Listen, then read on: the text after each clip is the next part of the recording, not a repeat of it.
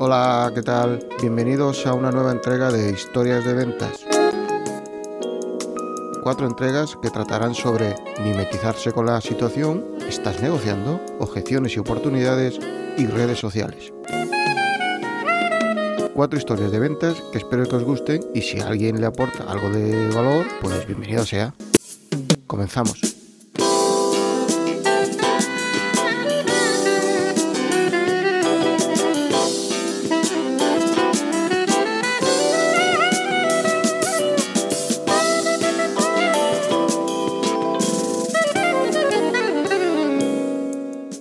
Mimetizarse con la situación.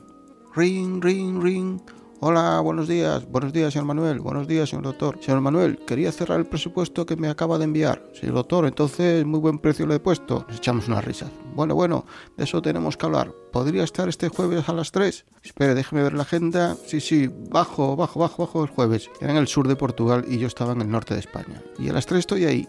¿Y qué le parece si comemos juntos, señor doctor? Señor Manuel, no me está entendiendo. Son a las 3 de la madrugada. Pues no, no estoy entendiendo nada. Se echó a reír y dice, no es para tomar una copa, señor Manuel. Quería reunirme con usted en mi consulta del pueblo. Pongo pueblo para no indicar nombre. Y allí paso consulta de 11 de la noche a 6 de la mañana. Me quedé mm, mudo, pero señor doctor, si prefiere ponemos otro día y nos reunimos. Señor Manuel, es que deseo que vea el espacio y la posible instalación digital necesaria. Está bien, señor doctor, jueves a las 3 de la mañana estoy allí. Perfecto, muchas gracias. Ahora tocaba contar esta historia a, mi jefe. Había que eh, había agendado a las 3 de la mañana en la consulta del doctor. Hola, tengo que hablarte. Dime, he quedado a las 3 de la mañana con el doctor para cerrar el presupuesto. Bueno, pues no gastes mucho en copas, que ya sabes que las pagas tú. No, no, no, es una consulta que tiene en el pueblo y abre de 11 de la noche a las 6 de la mañana. ¿Cómo? ¿Qué me estás contando? Pues eso, eso lo quiero ver yo. ¿Cuándo has quedado? Jueves. A ver, déjame ver la agenda. El jueves, el viernes. A las 3 me dices, espera, espera, me coge. Bueno, me coges a las 8, bajamos, cenamos y tomamos algo hasta las 3 para hacer tiempo. Perfecto. Jueves 3 de la mañana. Llegamos a la dirección, en el portal un pequeño letrero consultorio, doctor tal.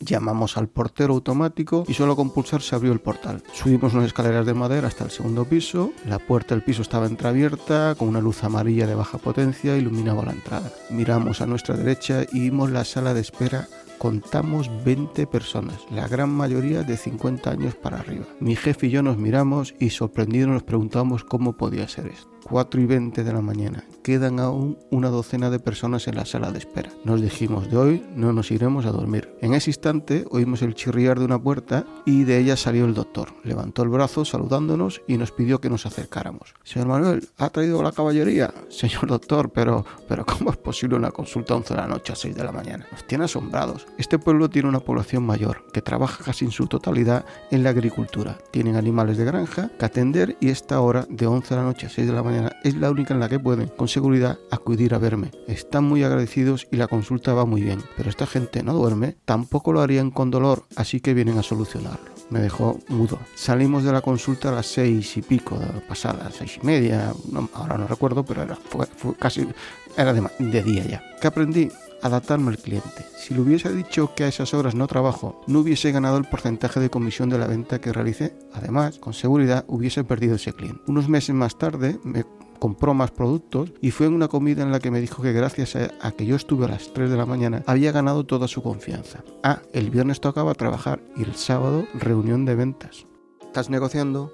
A ver, ¿y qué descuento llevas en el producto 1? Comprando 12 unidades el 35 y en el producto 5 comprando 12 unidades el 20%.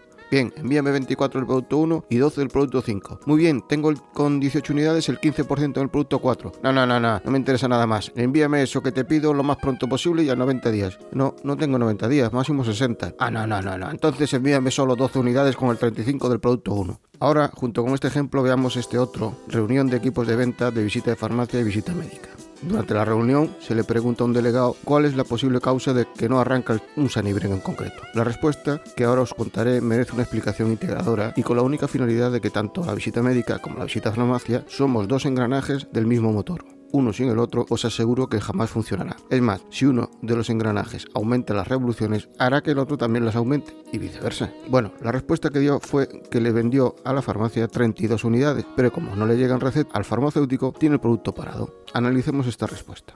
Si el farmacéutico tiene el producto parado porque está a la espera de recetas, ¿para qué le vendemos con descuento un pedido directo? Si espera por recetas, cuando le lleguen, que pida el producto al mayorista. Si el farmacéutico está a la espera de recetas, ¿estamos seguros que ha entendido que si compra directo y trabaja nuestro producto tendrán un beneficio y un buen margen comercial? Si el farmacéutico está a la espera de recetas, hemos sido capaces de hacerle entender que la visita médica está informando al médico de que este producto puede ayudar a los pacientes y que el médico prescribirá ese producto para la mejora de sus pacientes y por ende irán a la farmacia a comprarlo. Todos, todas tenemos casos de Sanibric donde el médico no considera la prescripción de este producto. Partamos de que es un producto de libre disposición. Y el farmacéutico sí que considera trabajar el producto por bien de sus pacientes. Y el caso contrario también. Así que lo importante es que el motor gire, si no, nos excusaremos en vagas opiniones, logrando que ese Sanibric no funcione, ni ese binomio visita médica, visita farmacia. Es más, a la corta la relación profesional será penosa. El descubrir las fortalezas, las oportunidades, las debilidades y las amenazas entre los dos de su territorio es simplemente básico. Todo lo demás, perdonarme, pero como decía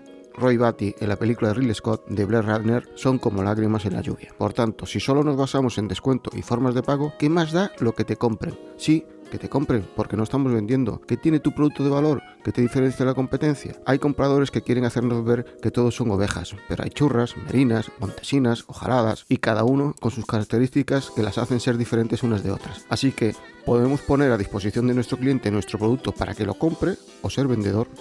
Objeciones y oportunidades.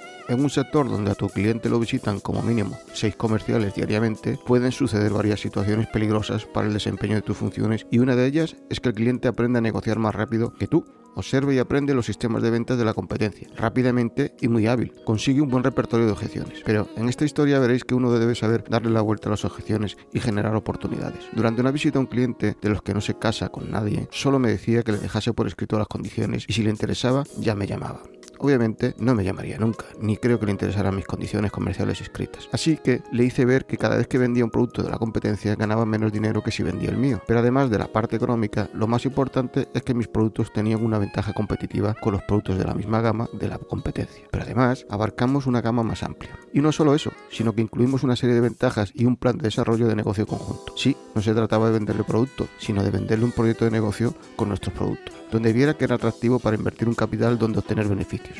Él vio que ahora tenía un socio, entre comillas, preocupado como él de obtener rentabilidad y desarrollo de lo mismo. Cerré mi contrato anual estuve seis años cerrando negocios con él hasta que cambié de proyecto laboral. Que aprendí que no solo es vender productos, Siempre es positivo crear tu red de contactos analógicos, no solo los digitales. Eh, dos ojos ven más que uno. Y en una época en la que existía un boom digital y apertura de nuevas consultas, tener contactos con compañeros que vendían aparatología menor era muy importante. En una ocasión, un compañero de otra compañía, muy extrovertido, decidió crear un grupo de compañeros de distintas compañías para compartir experiencias, conocimientos sobre el cliente, descubrir nuevas oportunidades de negocio. Tengas en cuenta que no éramos competencia, estábamos en el mismo sector, pero nuestros productos no competían. Cada mes solíamos quedar una vez o para comer y se comenzó el grupo sobre, creo que éramos cinco miembros, eh, como veis un grupo de amigos. Desde el inicio este compañero creador del grupo nos transmitía constantemente que el grupo era creación suya, que las normas eran las suyas. Francamente a día de hoy aún desconozco si existían tales normas, nunca hablamos de tal asunto, pero bueno, estoy convencido de que ese grupo era para él como una gran compañía, donde él se sentía el consejero delegado, era, bueno, se sentía muy importante incluso fijaos, las llamadas telefónicas eran muy curiosas, pues comenzaba siempre por, a ver hombre, ¿por dónde anda? No puede estar todo, joder, no puedo, no lleváis todo el día trabajando. O sea que era bastante... En fin, en cierta ocasión surgió un negocio interesante y no lo comenté al grupo, pues no lo consideré relevante. Simplemente llamé a uno de los integrantes, concretamente al que estaba más necesitado de ventas, para informarle de la oportunidad. Tres horas más tarde me llama el cliente diciéndome que prefiere que no le envíe el presupuesto algo extraño. Acababa de cerrar su envío esa misma mañana. Le pregunté cuál era la causa y noté que estaba muy reticente. Así que insistí hasta que al final me confesó que le había llamado este compañero creador del grupo y diciéndole que no confiara en mí, que era un tipo engañador, que se iba a arrepentir, que yo engañaba en las ventas, que tuviese mucho cuidado conmigo, que no era el primer caso. Bueno, sorprendidísimo de esta situación, llamé al compañero y la respuesta fue que él no había dicho nada, que él no llamó a nadie, que no se preocupase, que en cinco minutos iba a averiguar quién había sido.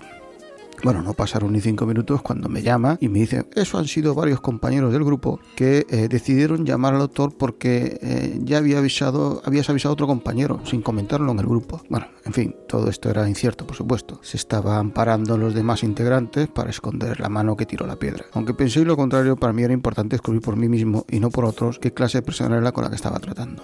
Bueno, lo que me interesaba, llamé a un cliente que era profesor en la universidad y que este fue el mentor del cliente que rechazó mi presupuesto. Le expliqué la situación y quedamos a comer los tres. Debo comentar que el profesor era un cliente importante, pues me había escrito ya cuatro gabinetes, uno detrás de otro. Por tanto, la confianza con ese cliente era muy alta. Resolvimos la situación, el cliente cerró el trato conmigo. En estos casos, lo mejor es apoyarse en tu red y crear sinergia. De otra manera, nunca conseguiría que este cliente abriese la puerta de la confianza que cerró por miedo que le generaron. Para mí era fundamental. Primero el cliente, es más siguió siendo cliente en tres ocasiones más. Lo demás fueron avatares de la vida y experiencias que uno va adquiriendo mientras limpia el camino hacia su destino. No voy a decir sorprendentemente, pero desde aquel día todos los compañeros afines a este compañero del grupo no pasaban de un hola, me rehusaban como si les hubiera hecho el peor de los males. Sesgo halo en toda su plenitud. ¿Qué aprendí? Crear tu red de contacto es importante, pero filtrarla es más importante si cabe. Acompaña a quien te haga crecer y evita todas las malas hierbas del camino que las hay y tendrás que lidiar con ellas. Más tarde llegó a mis manos esta frase que lo resume a la perfección. Quien te lastima te hace más fuerte, quien te critica te hace más importante, quien te envidia te hace valioso y a veces aquellos que te desean lo peor tienen que soportar que te ocurra lo mejor. Y hasta aquí el episodio de hoy, espero que os haya gustado. Hasta luego.